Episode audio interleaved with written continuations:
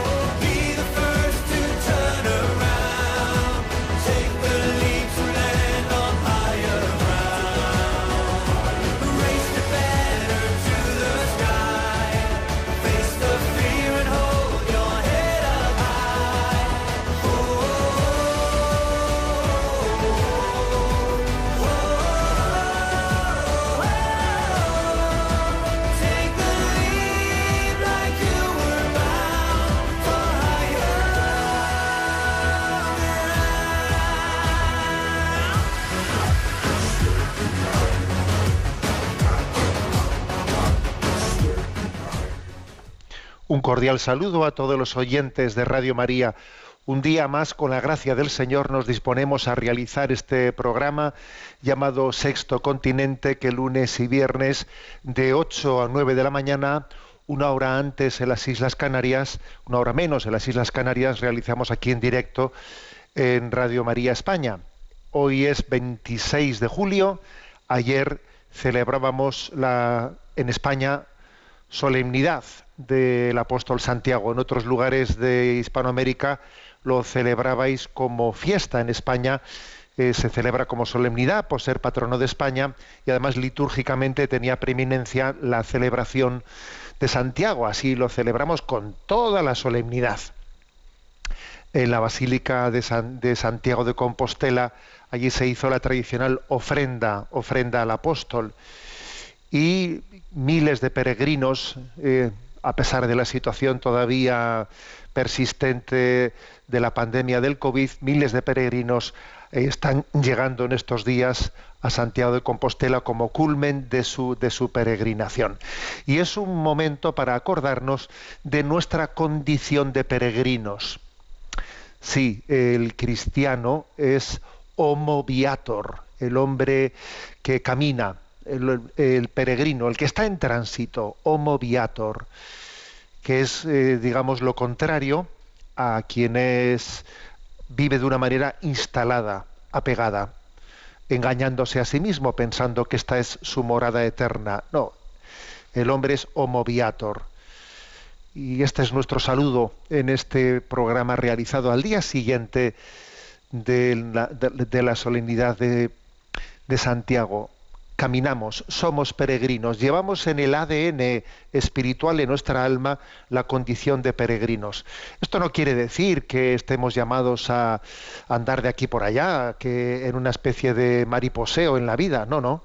Cada uno tiene que florecer donde Dios le ha, donde Dios le ha plantado pero sabiendo que en ese lugar donde Dios le ha plantado y donde Él tiene que florecer, saber que está aconteciendo un tránsito, una peregrinación. Esa es nuestra conciencia. Allí, cuando uno entra en el, en el Obradoiro, en aquella gran basílica de Santiago de Compostela, pasa por el llamado pórtico de la gloria. El pórtico de la gloria es el que nos esperan. Estamos llamados para la gloria. El hombre ha sido creado para la gloria, la gloria. Solamente hemos sido creados para la gloria de Dios, para participar en ella. Esa es nuestra meta y no nos conformamos con menos que ello. Fijaros si, apuntamos alto, ¿eh? No nos conformamos con menos. Nuestra meta es la gloria. Bueno, pues peregrinos caminando. Este es nuestro saludo en el, en el programa de hoy. Buen camino, peregrinos. Sigamos caminando hacia, hacia nuestra meta. Sexto Continente es un programa que tiene interacción con los que sois usuarios de redes sociales, en Instagram y en Twitter, a través de la cuenta arroba obispo munilla, con los que sois usuarios de Facebook, a través del muro que lleva mi nombre personal de José Ignacio Munilla.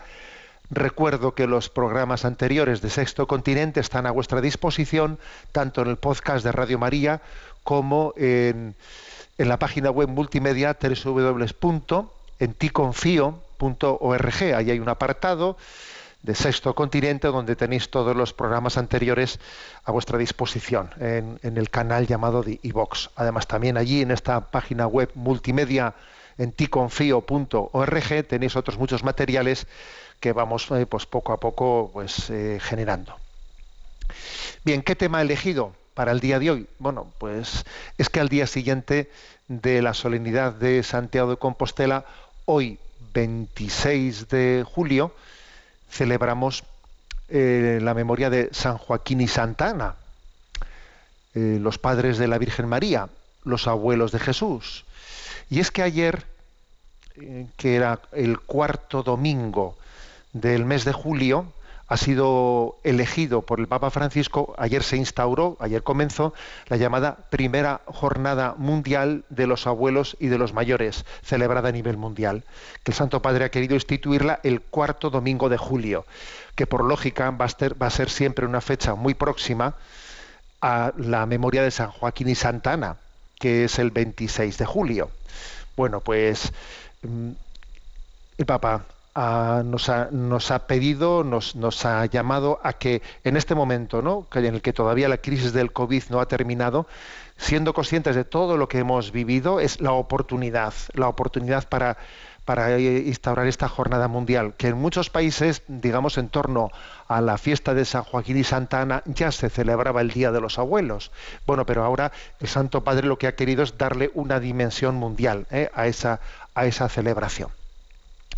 Eh, ha hecho, bueno, nos ha compartido el Santo Padre un mensaje, un mensaje con motivo de esta primera jornada mundial, lo ha titulado Yo estoy contigo todos los días, ese versículo de Mateo 28-20, yo estoy contigo todos los días.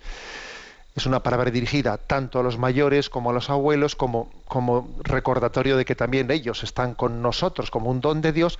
Y entonces me parece que eh, que es, oportuno servirnos de ese mensaje, de ese mensaje del Papa que yo voy a leer en alguno de sus párrafos y lo voy a intercalar de comentarios diversos, ¿no? Comentarios diversos que tampoco pensáis que nacen de mi originalidad, ¿no? Que he hecho mano en buena parte de bueno, pues otras reflexiones, otros, otras reflexiones y mensajes que el propio Santo Padre ha compartido con nosotros o también otros, otros autores. ¿eh? Bien, ¿Cómo comienza esa carta? Pues os va a llamar la atención, porque bueno, la carta comienza diciendo yo soy anciano. ¿eh? Esta es la jornada mundial de los, de los abuelos y de los mayores. El Santo Padre comienza diciendo lo siguiente, vais a escucharlo. ¿eh? Queridos abuelos, queridos abuelas, queridos mayores, ¿no? Yo estoy con vosotros todos los días. Es la promesa del Señor que hizo a los discípulos antes de subir al cielo y que hoy te repite a ti, querido abuelo, querida abuela, a ti. Yo estoy contigo todos los días. Son también las palabras del obispo de Roma y como anciano igual que tú. ¿eh? Bueno, pues el Santo Padre se define como anciano. Claro, el Santo Padre tiene una edad ya muy, muy avanzada. ¿eh?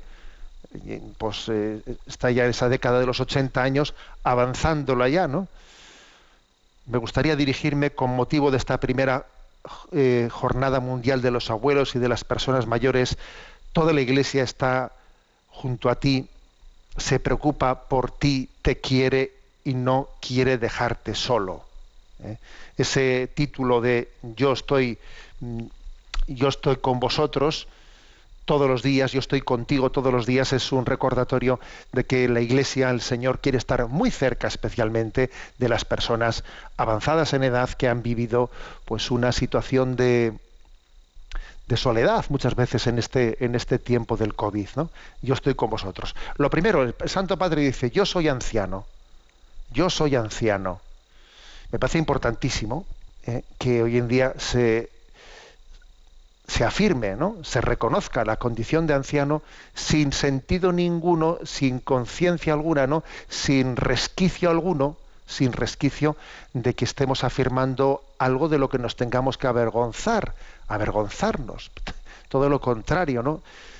Que el problema está en que estamos en una cultura, en una cultura en la que existe una cierta idolatría de la juventud.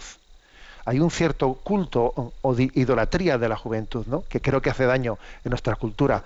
Pongo un ejemplo, ¿no? Recientemente se renovaba en España el gobierno, ¿eh? pues eh, hubo una remodelación del gobierno, se cambiaban bastantes ministros y a mí me llamó la atención un detalle, bueno, pues que, que supongo que habrá pasado bastante desapercibido, pero cuando se presentaba el nuevo gobierno, pues eh, parece ¿no? que como título título para promocionar y para, para decir que bueno no pues se decía es un gobierno más joven que el gobierno anterior no tiene bueno yo decía para mí hombre que sea más joven no me parece a mí que eso eh, pues tenga eh, tenga un título eh, un título de gloria el hecho de que el gobierno sea más joven que se hayan bajado unos cuantos años porque para gobernar pues el ser más joven tampoco es garantía de, acierto. Si, si dijese pues este gobierno comparando con el anterior pues tiene un nivel intelectual un nivel de preparación superior. Bueno pues eso podría ser verdad pero claro hablar de un gobierno bajo bajo, digamos, la, la, promoción de la edad que tiene, que pienso que forma, forma parte de esa idolatría, esa idolatría de la juventud que está bastante extendida entre nosotros, ¿no? No, cuidado con la idolatría, con la idolatría, eh, con la idolatría de la juventud, cuidado con, esa, con, con ese engaño, ¿no? Yo siempre recordaré que cuando he hecho algunos viajes a África, a visitar a nuestros misioneros, los lugares en los que nuestros misioneros han dado la vida, en algunos lugares es entrañable ver cómo las tribus le, reciben una visita eh, llevándole en primer lugar a visitar a sus ancianos, ¿no? Y como algunas tribus africanas, muchas de ellas tienen como su título de honor sus ancianos y toda la tribu se junta en torno a ellos, ¿no? Cuando uno veía eso, en algunos lugares de África y ve nuestra situación en la que los ancianos no están precisamente en el centro de la sociedad, ¿eh? sino más bien muchas veces no pues, mm, pues se han invisibilizado los hemos invisibilizado no bueno pues llama la atención sí estamos bajo una idolatría eh, de la juventud es una falsa idolatría. Parece que solamente ser joven por ser joven supone ya no pues estar en una en una condición de éxito. Y, eso obviamente es, es falso. Eso también creo que mm, denota, denota eh, la orfandad Mm, contemporánea, la falta de, referencias, la no conciencia de que necesitamos, necesitamos referencias, ¿no? Los jóvenes necesitan referencias. Si tú les pones en primera fila a ellos solos y solo por ser joven es el modelo de la sociedad, pues estamos cometiendo un error. Porque ese joven, eh, ese don de la juventud que ha recibido, que es un gran talento, necesita referencias para poder crecer. Por lo tanto, el Santo Padre comienza esta, este mensaje diciendo, yo anciano, yo anciano igual, igual que tú, anciano igual que tú. Continúa diciendo, ¿no? Soy muy consciente de que este mensaje te llega en un momento difícil. La pandemia ha sido una tormenta inesperada y violenta, una dura prueba que ha golpeado la vida de todos, pero que a nuestros mayores nos, nos ha reservado un trato especial, un trato más duro Muchos de nosotros se han enfermado y todos se han ido o han visto apagarse la vida de sus cónyuges o de sus seres queridos. Muchos aislados han sufrido la soledad durante, durante largo tiempo. Sí, ha sido muy duro lo que ha, lo que ha acontecido, ha sido muy duro. No sé si visteis, eh, porque fue retransmitido por muchas televisiones, el Via Crucis del Viernes Santo, ese Via Crucis que que suele ser presidido los Viernes Santos tradicionalmente por, por el Santo Padre. En el Via Crucis de, este año, que fue eh, 2 de abril, el Viernes Santo, pues fue, tuvo mucho impacto que en la estación número 13 del Via Crucis eh, hubo un joven que cuando hizo la reflexión eh, sobre el Via Crucis dijo las siguientes palabras, ¿no? Dijo, bajaron de la ambulancia unos hombres que parecían astronautas, vestidos con bata, guantes, mascarilla y visera. Se llevaron al abuelo, que tenía dificultades para respirar desde hacía algunos días. Fue la última vez que vi a mi abuelo. Murió pocos días después en el hospital, imagino que sufriendo también a causa de la soledad. No puede no pude estar cerca de él físicamente, decirle adiós y darle consuelo. Bueno, aquellas, aquellas palabras leídas por, por ese joven en esa estación, en esa, en esa decimotercera estación del Via Crucis, ¿no? en el que Jesús es, es descendido de la cruz y puesto en manos de María, nos, nos, nos, nos trae a, a, consideración lo duro que ha sido, que ha acontecido en el COVID, el no haber podido acompañar, ¿eh? acompañar ese momento del tránsito de, de nuestros mayores. Y en, la, en, la, encíclica Fratelli Tutti, recientemente publicada, el Papa ha hecho una denuncia muy, yo diría que muy valiente, muy profética, una denuncia, pues yo creo que ha puesto el dedo en la llaga sobre una de esas cosas que en Occidente estamos asumiendo, pues bueno, sin eh, reflexión alguna, por la vía del practicismo, ¿eh? del practicismo, vamos asumiendo pues que nuestros ancianos no vivan los últimos años en el seno de la familia, sino que más allá de que en algunas circunstancias sí pueda ser adecuado, sí pueda ser pertinente, ¿no? Pues que sean algunas instituciones las que los acojan, porque claro que puede haber situaciones en las que eso lo hagan, lo hagan adecuado, pero parece que hemos asumido el que eso sea mm, lo normal, lo normal, ¿eh? Eh, que la ancianidad sea vivida fuera del seno de, de, la familia. Entonces el Papa, en la encíclica Fratelli Tutti, tiene el siguiente párrafo verdaderamente, yo creo que profético. Dice, vimos lo que sucedió con las personas mayores en algunos lugares del mundo a causa del coronavirus. No tenían que morir así, pero en realidad algo semejante ya había ocurrido a causa del, de, del calor y otras circunstancias cruelmente descartados. No advertimos que aislar a los ancianos y abandonarlos a cargo de otros sin un adecuado y cercano acompañamiento de la familia, mutila y empobrece a la misma familia. Además, termina privando a los jóvenes de ese necesario contacto con sus raíces y con una sabiduría que la juventud por sí sola no puede alcanzar. Bueno, como ves aquí hay una denuncia fuerte, ¿eh? diciendo, ojo que, que eso de que hayamos asumido que el destino normal de la, de la ancianidad es eh, ser vivida fuera del seno de la familia, supone una mutilación de la familia, un empobrecimiento de la misma. Sí, ya sé que muchos de los que me veis dicen, bueno, existen circunstancias, claro que existen circunstancias, ¿no? Y hoy en día también, pues eh, la vida tiene una prolongación que a veces puede hacer, pues que los últimos años de la vida requieren un tipo de cuidados, un tipo de cuidados pues muy especializados que no siempre se le pueden dar en el seno de la familia. Eh, somos conscientes de ello, pero hacer de, hacer de ese recurso a unas instituciones públicas o privadas, ¿no? El, eh, el, recurso habitual, ¿no?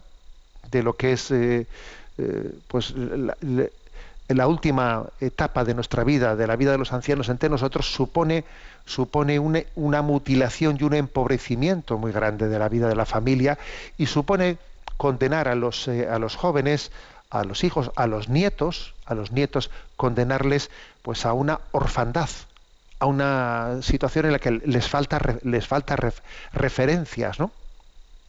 Por eso mmm, lo acontecido, lo acontecido en esa crisis del COVID, en la que especialmente fueron en esas instituciones, ¿no? en las que se produjeron tantísimos fallecimientos, es una llamada de atención. ¿No debiera de ser la familia, el seno de la familia, el lugar habitual en el que los ancianos vivan los últimos años de su vida? ¿Qué ha, ido pasando sin darnos cuenta en el seno de nuestras familias? qué continua, qué progresiva desvinculación y desapego se ha ido produciendo para que, para que ya veamos como lo normal, ¿no? que nuestros ancianos, eh, que nuestros abuelos no vivan los últimos años entre nosotros. ¿Por qué eso se ha ido estableciendo poco a poco como, como, como lo normal? ¿eh? Bien, ahí, ahí queda ¿no? esa reflexión del Santo Padre. Continúa él y dice, en este tiempo hemos aprendido a comprender lo importante que son los abrazos y las visitas para cada uno de nosotros y cómo me entristece que en algunos lugares esto todavía no sea posible. Bueno, aquí el Santo Padre en su mensaje hace un canto, hace una reivindicación de las visitas y del abrazo, dice incluso, ¿no? De la visita y del abrazo. Y por cierto, no sé si eh, lo, habéis, lo habéis escuchado, pero eh, con motivo de esta primera jornada mundial de los abuelos y los mayores, el Santo Padre ha hecho algo que yo creo que es muy, original y muy, pues, muy intuitivo eh, y muy efectivo, que es el ofrecer una indulgencia plenaria con motivo de esta primera jornada a quienes realicemos una visita, una visita ¿eh? a los ancianos o a los mayores que viven, viven aislados, bien sea en instituciones o bien sea en sus, en sus casas. ¿no? Entonces, mm, es que me parece genial, me parece genial que esa eh, indulgencia plenaria sea ofrecida eh, a la realización de esa visita. Porque parece que a las siete obras de misericordia corporales tradicionales, ¿no? ¿Las recordáis? Visitar a los enfermos, dar de comer al hambriento, dar de beber al sediento, posada al peregrino, vestir al desnudo, visitar a los presos, enterrar a los difuntos. ¿Acaso había que añadirle una octava eh? obra de misericordia? La visita a los mayores que están solos. Visita a los mayores, ¿no? Es una gran enseñanza, que por cierto es enseñanza mariana, ¿eh? es, la enseñanza de María, el ejemplo evangélico de María, que en el mismo momento en que recibe la noticia de que, de que es madre del Señor, en ese mismo momento ella, eh, como también ha recibido la noticia de que esa prima suya Isabel de edad avanzada eh, está está también en estado de buena esperanza, María se pone en camino, sale a visitar a su prima Isabel y llamamos la visitación de María a su prima Isabel. La palabra visitar, la palabra visitación, eh, tiene ¿no? todo un poder de, de, acción de gracia que tenemos que valorar muchísimo. ¿eh? Es un signo de una iglesia en salida, pero es también un signo de una conciencia viva de que tenemos que desinstalarnos desinstalarnos, dejar de tener pues una visión de la vida en la que uno piensa únicamente en, en, lo suyo, en mis planes. No, sal de ti mismo, olvídate de ti mismo, haz de tu vida un regalo, eh, ofrécete, ¿no? Ofrécete, sal de ti mismo, cambiando tus planes, ¿no? Qué importante es que, que pudiésemos realizar, ¿no? esta visita con motivo de esta primera jornada mundial e integrarlo de una manera habitual pues en nuestra vida pues imagínate una visita, ¿no? Llevando, llevando una flor, llevando pues un pequeño libro, o por ejemplo leyendo el mensaje este del Papa de la primera jornada y leyéndola conjuntamente, rezando un rosario con la persona a la que, a la que visito. Bueno, tantísimas cosas ¿no? que pueden parecer mínimas y, y triviales, pero que son, que son importantes. Una, una visita, un, un compartir la vida. ¿eh? Continúa, eh, el mensaje del Papa y dice, la escritura también nos ayudará a comprender lo que el Señor nos pide hoy para nuestra vida, porque envía obreros a su viña a todas las horas del día y en cada etapa de la vida. Yo mismo puedo testimoniar que recibí la llamada a ser obispo de Roma cuando había llegado, por así decirlo, a la edad de la jubilación y ya me imaginaba que no podría hacer mucho más. El Señor está siempre cerca de nosotros, siempre con nuevas invitaciones, con nuevas palabras, con un consuelo, pero siempre está cerca de nosotros. Ustedes saben que el Señor es eterno y que nunca se jubila, nunca. Bueno, por cierto, ¿no? Aquí el Papa comparte esa experiencia suya. Él estaba eh, pues a puntito de cumplir los 75 años, ¿no? Cuando, cuando fue al cónclave y claro, con 75 años un obispo presenta su renuncia al Santo Padre que luego se la puede acoger pues inmediatamente o, pedirle una pequeña prórroga, ¿no? Pero evidentemente cuando uno eh, ya en la vida de la Iglesia está con los 75 años, psicológicamente, claro, como va a presentar esa carta de renuncia, pues está ya eh, pues pensando en la jubilación. ¿eh? En que me aceptarán, no me aceptarán la jubilación, ¿no?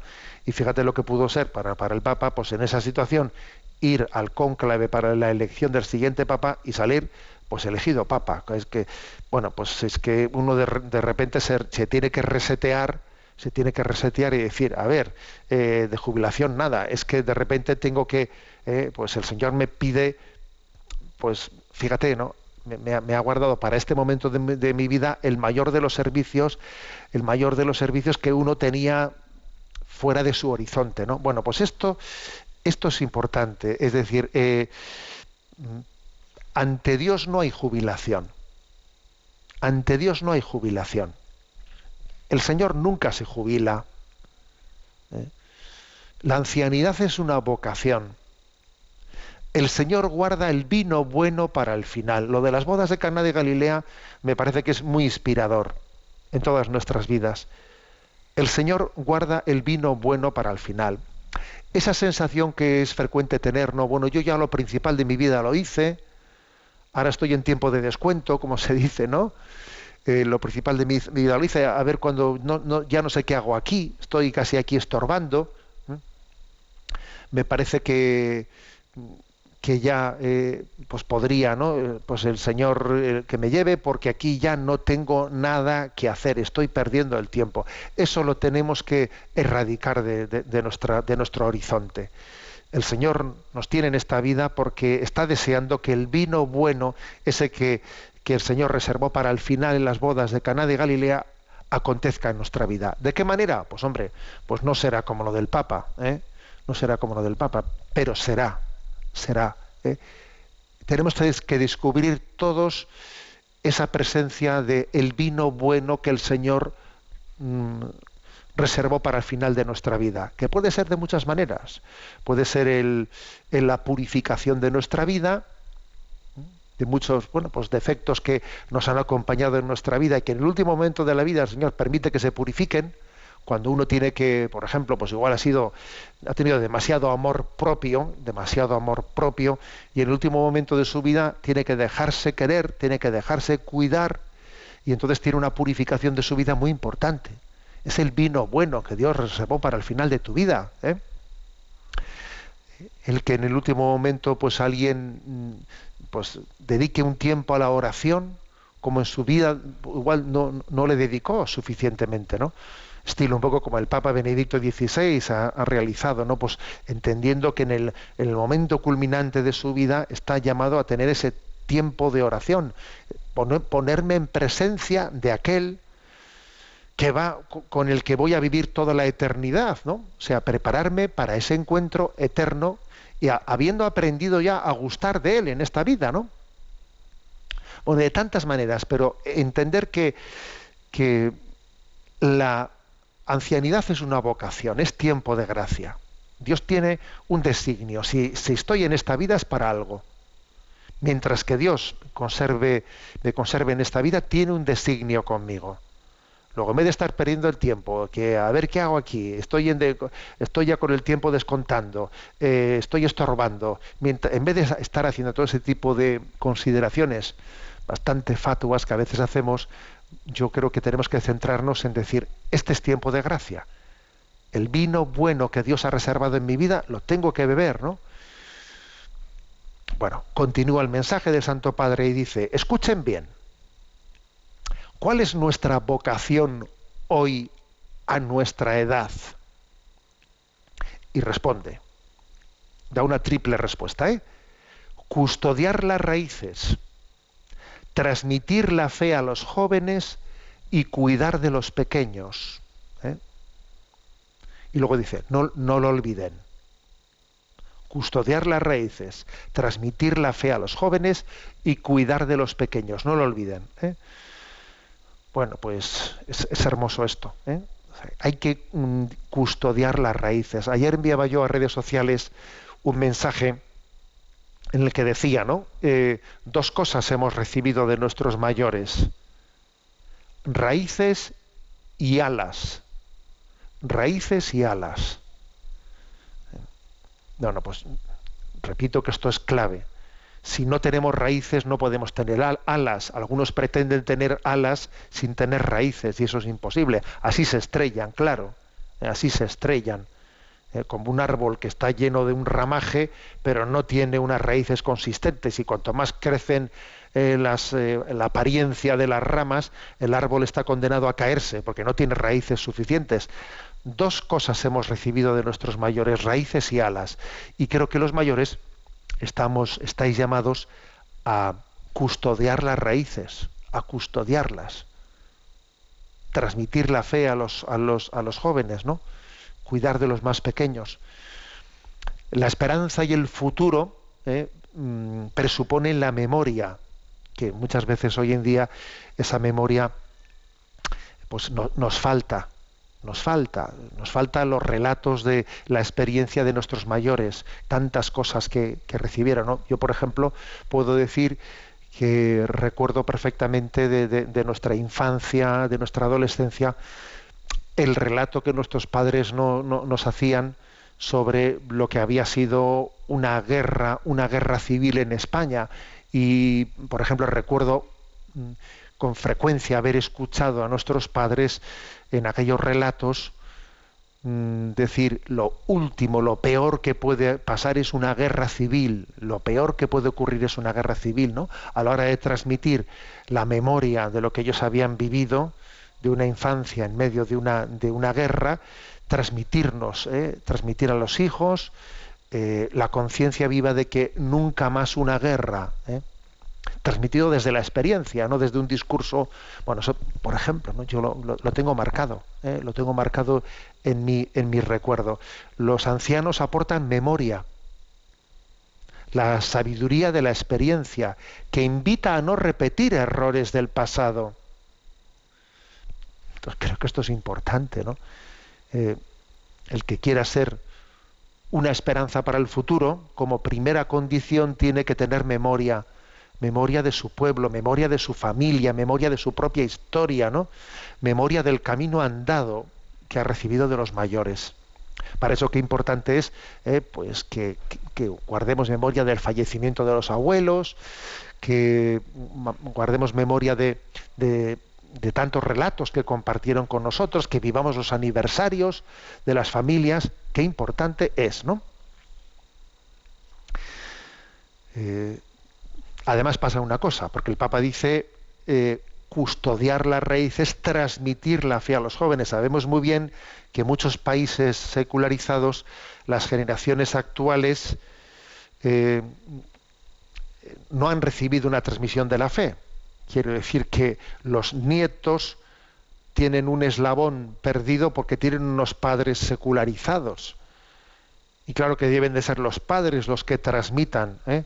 la fe a los hijos, pero es que nos encontramos con generaciones en las que los padres se secularizaron grandemente y entonces los, son los abuelos los que tienen que transmitir la fe a los nietos puesto que haya habido un eslabón, un eslabón en el que la transmisión de la fe, no voy a decir en todos los casos, pero en bastantes casos, pues se quebró, se quebró o, se quedó, digamos, muy, muy debilitada, ¿no? Y la autoridad moral de los abuelos para transmitir la fe a los nietos es muy grande, es muy grande. ¿eh?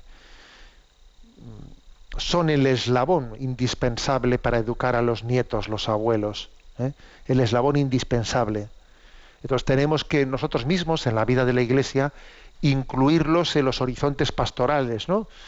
Eh, al considerarlos primeros evangelizadores de, los- niños, de sus nietos.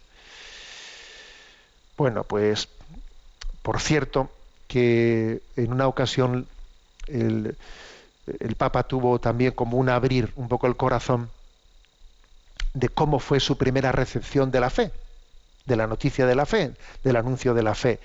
Y él habló también de su, de su abuela, de la madre de su padre, ¿eh? como la mujer clave que en un momento determinado le transmitió la fe, decía el Papa. ¿eh? La abuela del Papa. ¿eh?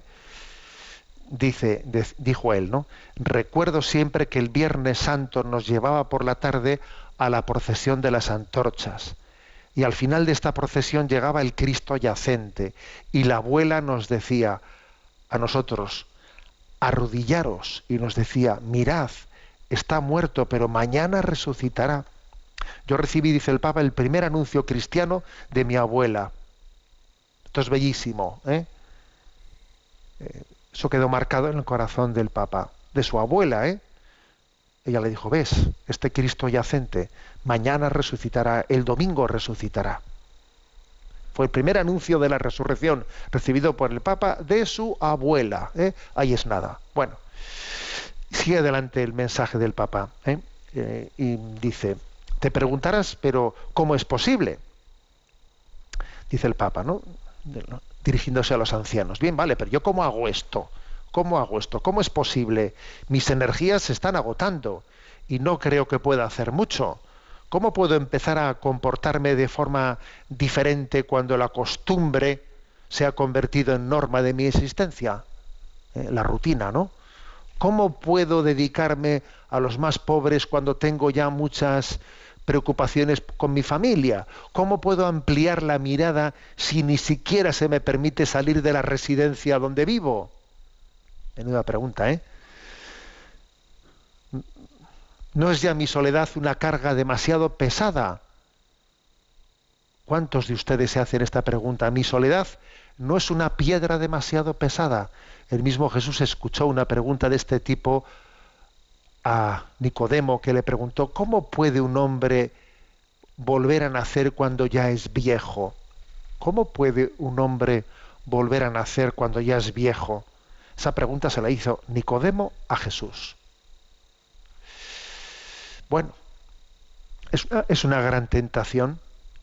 Yo ya no puedo hacer nada, lo mío está terminado, no tengo, eh, no tengo nada que, que hacer, ¿no? Pero es que nos olvidamos que Jesús respondió la pregunta de Nicodemo, ¿cómo puede un hombre volver a nacer cuando ya es viejo? Y Jesús le respondió a Nicodemo, el que nace del agua y del espíritu, ¿eh? ese es el que vuelve a nacer de nuevo, el que vuelve a entrar en el seno de su madre, nacer del agua y del espíritu. A pesar de todas las limitaciones corporales, nacer del agua, del agua y del espíritu. ¿eh? O sea, valorar nuestra vida bajo esa, esa perspectiva espiritual, ¿no? Fijaros que Jesús es justamente cuando está más limitado en su vida, cuando le, eh, pues le apresan y ya pierde su libertad y le meten en la cárcel, cuando le azotan, cuando le clavan sus manos en el madero, cuando, cuando Jesús pierde su, su libertad, es entonces paradójicamente cuando está realizando la obra superior, ¿no? De, de- de redención, es el momento cumbre de su vida. Bueno, pues mm, traspasando esto a nuestra situación, ¿cómo yo puedo volver a nacer siendo ya viejo, ¿no? Pues naciendo del agua, del agua y del espíritu. Y añade el Papa, todos somos parte activa eh, en la rehabilitación y el auxilio de las sociedades heridas. Entre los diversos pilares que deben sostener esta nueva construcción, hay tres que tú, mejor que otros, puedes ayudar a colocar. Tres pilares, dice el Papa. ¿eh? A ver, ¿qué pilares puedo yo eh, aportar cuando resulta que estoy así delimitado para la construcción de esa nueva sociedad? Bueno, dice tres pilares. Los sueños, la memoria y la oración. ¿eh? Y aquí nos trae a colación un texto bíblico que yo creo que es poco conocido, que yo también voy a reconocer que lo tenía ¿eh? perdido del mapa. Ha sido a raíz de leer este, este mensaje del Papa en el que pues, he descubierto eh, este pasaje bíblico que está en el, en el libro del profeta Joel. Joel, capítulo tercero, versículo primero, donde dice, voy a leerlo según la versión de la Biblia de la Conferencia Episcopal Española, dice, después de todo esto, derramaré mi espíritu sobre toda carne. Sí, también sobre la tuya, sobre la de alguien que está limitado en su, en su salud, en su...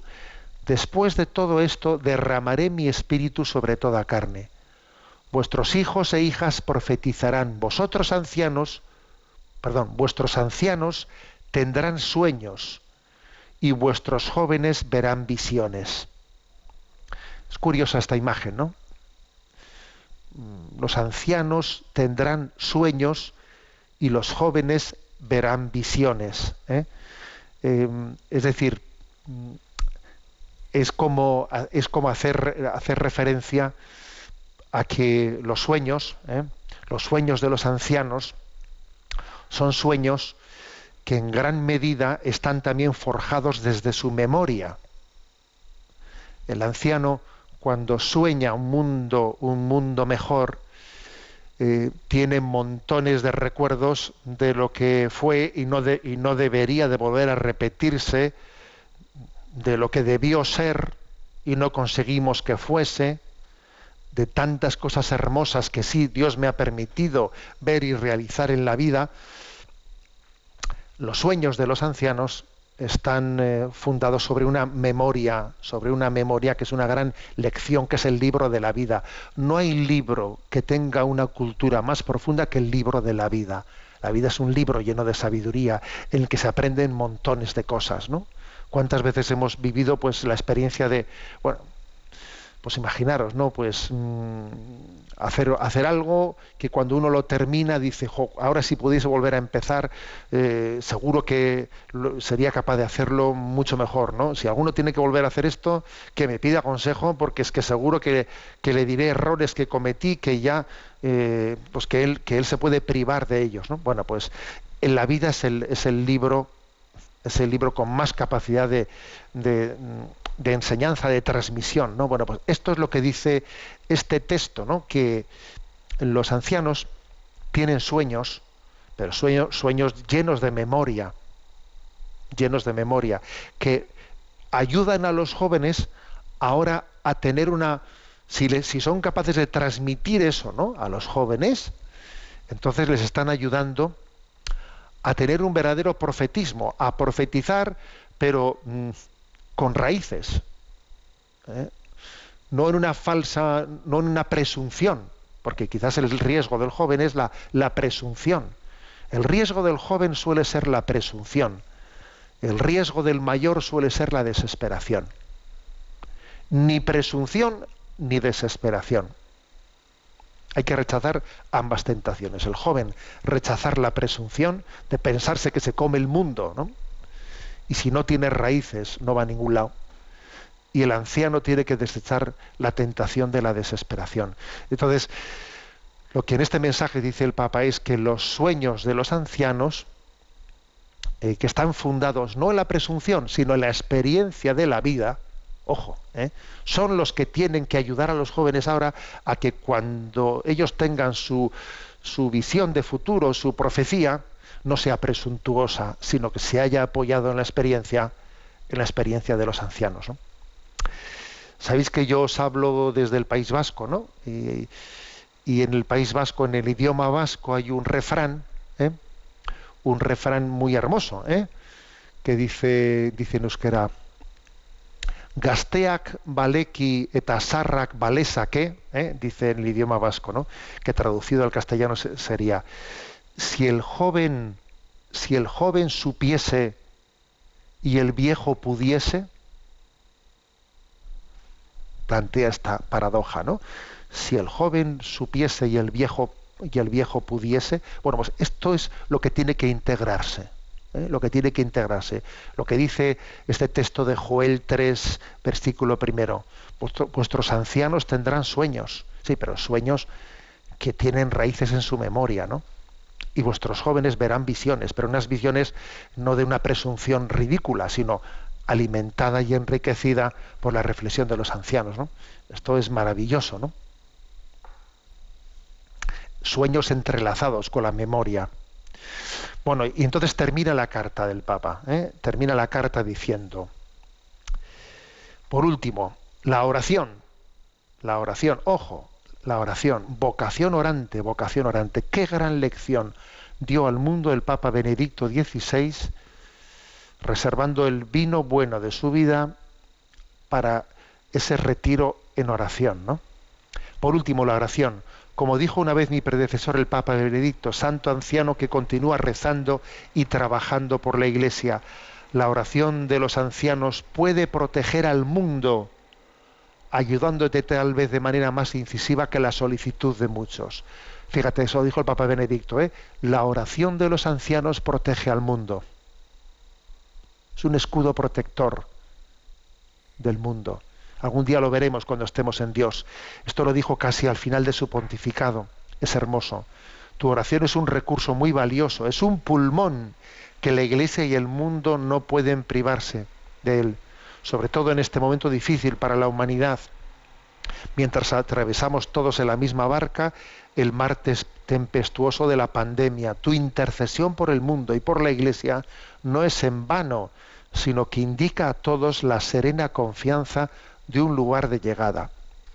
No valoramos suficientemente el don de la oración, no valoramos suficientemente el que puedas, el que Dios te permita en este momento de tu vida dedicar el tiempo principal de tu vida a la oración. Eh, es un título de honor, ¿no? Pues el que, el que Radio María, por ejemplo, acompañe a tantos ancianos ayudándoles a orar a través de los rosarios que se, que se, que se van rezando durante el día, ¿no? De la liturgia de las horas. Bueno, pues eso, es, una, es, una, es, un título de honor que tiene Radio María, el de, el de acompañar a tantísimos ancianos en sus hogares, en las residencias, ayudándoles a hacer de su vida un, pues, una plegaria elevada a Dios en una intercesión por, por toda la humanidad. Hay un, hay un autor llamado Olivier Clement, de tradición ortodoxa, que tiene la siguiente expresión, fijaros bien. Una civilización donde ya no se reza es una civilización donde la vejez ya no tiene sentido. Y esto es aterrador. Nosotros necesitamos ante todo ancianos que recen, necesitamos ancianos que recen, porque la vejez, dice él, se nos dio para eso. Es impresionante que diga esto, ¿eh? este autor ortodoxo dice, Dios la vejez la ha dado con, determinados objetivos, ¿no? con determinadas finalidades. Una finalidad por la cual Dios ha dado la, la vejez es para en ella darnos el don de la oración de una manera mucho más intensa que, nos, que la, la, podíamos haber tenido anteriormente. ¿Mm? No es que no haya que rezar en las etapas anteriores de la vida, por supuesto hay que, hay que rezar en todo momento, pero especialmente como nuestra vida de oración ha sido bastante deficiente, porque, a ver, aquí el que esté libre de pecado, que tire la primera piedra, nuestra vida de oración ha sido bastante deficiente, y esa petición del Señor de orar y orar con intensidad no la hemos cumplido bien, ¿eh? es en el momento de la ancianidad cuando tenemos el, el, tiempo de reparación, de reparar la oración que no hemos hecho bien, hacerla con, a veces, despojados de, de la sensación incluso de tener de, tener el control, porque uno no tiene los reflejos, la memoria, pero, pero se da cuenta de que lo más valioso, lo más valioso de la oración no es que las oraciones te salgan bien, que tengas mucha memoria, no, no, muchas veces lo más valioso de la oración es, Señor, he empezado a rezar, se me ha ido de la cabeza, pero estoy contigo, me pongo en tus manos, me abandono a ti, aunque no me salgan bien las oraciones, a, a ver, Señor, lo principal de la oración no son las fórmulas que tú recites, ¿eh? Lo principal de la oración es estar en presencia de Dios y disfrutar de la presencia de Dios. El mundo necesita de la oración, de la oración de los ancianos. Para eso nos dio Dios la ancianidad. ¿eh? Nos la dio para, para culminar nuestra vocación orante. Tenemos una vocación orante y está llamada a ser culminada pues en esa en esa última, eh, última etapa de nuestra vida, la oración, la oración. Repito, qué gran ejemplo el de Benedicto XVI. para que todos caigamos en cuenta de que lo, lo principal, ese vino bueno, está el ponernos en presencia de Dios y hacer una oración de intercesión por todo el mundo, que Dios hará fecunda. Y repito la frase de Benito XVI, la oración de los ancianos protege al mundo. Queridos hermanos, primera jornada mundial de los abuelos y de los mayores. La vejez es un tiempo de gracia en el que el Señor renueva su llamada, te vuelve a llamar por tu nombre. Te llama pues a, a ser orante intercesor, a transmitir la fe, a mantener la memoria viva de la familia te llama también no pues a preocuparte de otros ancianos porque muchas veces la mejor manera de vivir la ancianidad es preocuparse de otros ancianos olvidado de uno mismo eso eso pasa siempre no y en todos nosotros en todos nosotros nos llama a hacer un cántico de gratitud de acción de gracias gracias señor por por nuestros ancianos gracias por nuestros abuelos gracias por mm, por toda la heredad que hemos recibido de ellos, ¿no? Por toda la riqueza de la heredad recibida, ¿no? Bueno, os invito a, hacer esta reflexión, a leer directamente el mensaje del Papa con motivo de esta primera jornada mundial de los abuelos y los ancianos, que yo he ido un poco desgranando y comentando, leedlo, y sobre todo os invito a hacer esa visita que el Papa propone, pues eh, aplicándole la indulgencia plenaria. Hagamos esa visita, hagamos esa visita y quizás en esa visita leamos con la persona a la que le visitamos este mensaje. Hagamos esa visita y recibamos toda la riqueza que Dios quiere darnos en esa visita, recordando que somos, que somos peregrinos y que nuestra meta no es otra pues que, que la vida eterna. Tenemos el tiempo cumplido en nuestro programa de, de Radio María. Me despido con la bendición de Dios Todopoderoso en este día de San Joaquín y Santa Ana, los abuelos de Jesús, los padres de la Virgen María. La bendición de Dios Todopoderoso, Padre, Hijo y Espíritu Santo, descienda sobre vosotros. Señor, envía esta bendición de una manera especial a quienes viven en soledad. Señor, que podamos ser presencia tuya para ellos y ellos presencia tuya para nosotros.